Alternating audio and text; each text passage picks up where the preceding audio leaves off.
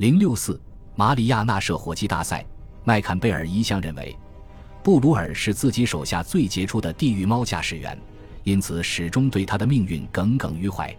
这让他想起了此前的一次经历，在发起远程俯冲袭击时，由于气温和气压急剧变化，他的挡风玻璃突然起雾。麦坎贝尔想，布鲁尔在进行追击的时候，由于视野狭窄，前方视线很有可能被浓雾遮蔽，他才会落入水中。尽管六月十九日的行动令人悲痛，但并没有削弱众人对赫赫战果的欢欣之情。美军飞行员自豪地将这次胜利称为“射火机大赛”。这场战役也被称为菲律宾海海战，是美军海军航空兵最光荣的战役之一。在这个最重要的日子里，麦坎贝尔手下的战斗英雄为日后赢得了可供吹嘘的资本。第十五战斗机中队一共击落飞机六十八点五架，还有十二点五架可能被击毁。这一战绩在第五十八特混舰队名列前茅。该中队有六名飞行员分别击落了四架以上敌机，麦坎贝尔一人就摧毁了七架飞机，还有一架可能被击落。在列克星敦号上，第十六战斗机中队的亚历克斯·弗拉丘击落了六架敌机，他的队友一共击落了四十架，还有五架可能被摧毁。经过这次战役，该中队的空战记录增加至一百三十四架，暂列海军之首。弗拉丘一共击落了十八架飞机，一跃成为海军首屈一指的王牌飞行员。弗拉丘向布伊中校汇报自己战果的时候，这位队长答道。祝贺你，但你被禁飞了，因为你在战争中私自脱离队伍单独行动。弗拉丘顿时垂头丧气。在这次行动中，由于增压器失灵，他已经竭尽所能。在与战斗机指挥官交谈后，布伊得知正是弗拉丘驾驶出现故障的飞机展开第二次拦截。布伊立即来到弗拉丘卧舱，为他带来一瓶上好的威士忌作为礼物。当天。特混舰队的防空炮手同样战绩斐然，他们集体摧毁了十六架敌机。不同战舰的任务各不相同。华盛顿号位于阵列北方，由于视线被遮挡，仅有一次开火，在十二秒钟内发射了二十七枚五英寸口径炮弹。南达科他号弹如雨下，共发射了八百五十九枚五英寸口径炮弹。将近一万枚四十毫米口径炮弹和超过一点一万枚二十毫米口径炮弹，阿拉巴马号和印第安纳号各发射了四百枚五英寸口径炮弹。此外，印第安纳号还发射了四千六百五十四枚四十毫米口径炮弹，其中部分炮弹击中了一架鱼雷轰炸机的尾部，还有不少打进旧金山号巡洋舰优美的舰身，导致两人负伤。这一点虽然令人遗憾。但是不可避免，该战列舰舰长冷冰冰地说：“一架敌机正准备向我舰发动袭击，所以必须开火将其击落。事实上，凡是靠近我舰的飞机均被摧毁。其实，印第安纳号也被其他友舰的炮火击中，导致五名船员负伤。空中爆炸的碎片遍布哈德逊号的甲板，使该舰燃起冲天大火。此外，这艘驱逐舰的舰桥被一枚五英寸口径炮弹击中，导致两人丧生，六人受伤。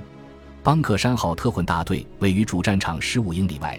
斯普鲁恩斯和参谋在印第安纳波利斯号上亲眼看到威利斯的舰队遭到袭击，这一景象从远处望去蔚为壮观。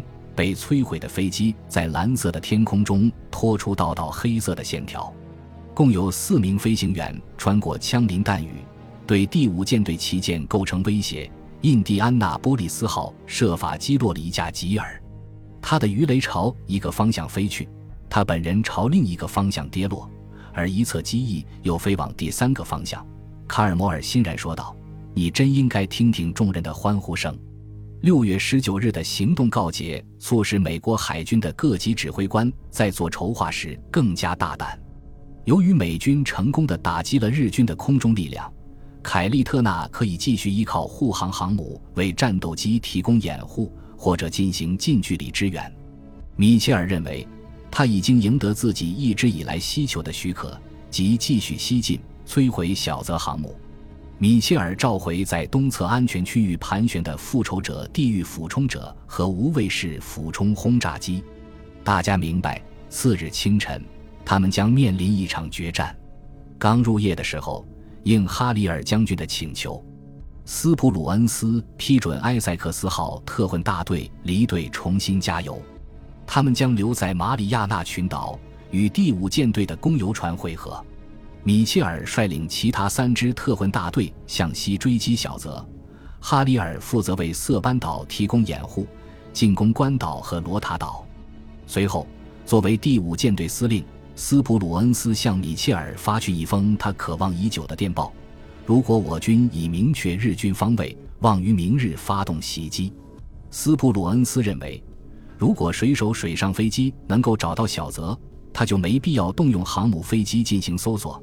这样可以用航母飞机执行打击任务，在空中行动允许的范围内，尽可能向西进行追击。与此同时，印第安纳波利斯号截获了一封加密的无线电电报。这封电报来自日军航母瑞鹤号，是一则为祥和号舰长转达的简短信息。你可以感觉到，这封电报涉及的事情十分棘手，而且在日本的海军通信中享有最高优先权。斯普鲁恩斯的翻译官吉尔斯洛宁写道：“虽然我们无法读懂这则信息，但我们明白这份电报传达的内容一定十万火急。”斯洛宁认为，这封电报足以证明祥和号遭到袭击，甚至有可能已被摧毁。晚上九点刚过，斯普鲁恩斯和米切尔收到了太平洋潜艇舰队司令部的消息，证实了众人的猜测。刺旗号用鱼雷对一艘航母成功的发动了袭击。美军的潜艇由雷达导航，不仅经过严格的训练，而且数量众多。在对特混舰队进行支援的时候，他们表现出色。十点过后不久，米切尔改变航向，加速到二十三节，开始西进。他不知道斯普鲁恩斯会允许自己追踪敌舰多久，但在他看来。如果此时不采取行动，很可能再也没有机会向西追击了。日军的航母已经打响了第一枪。夜幕降临后，直至次日黄昏，第一机动舰队将成为被追击的目标。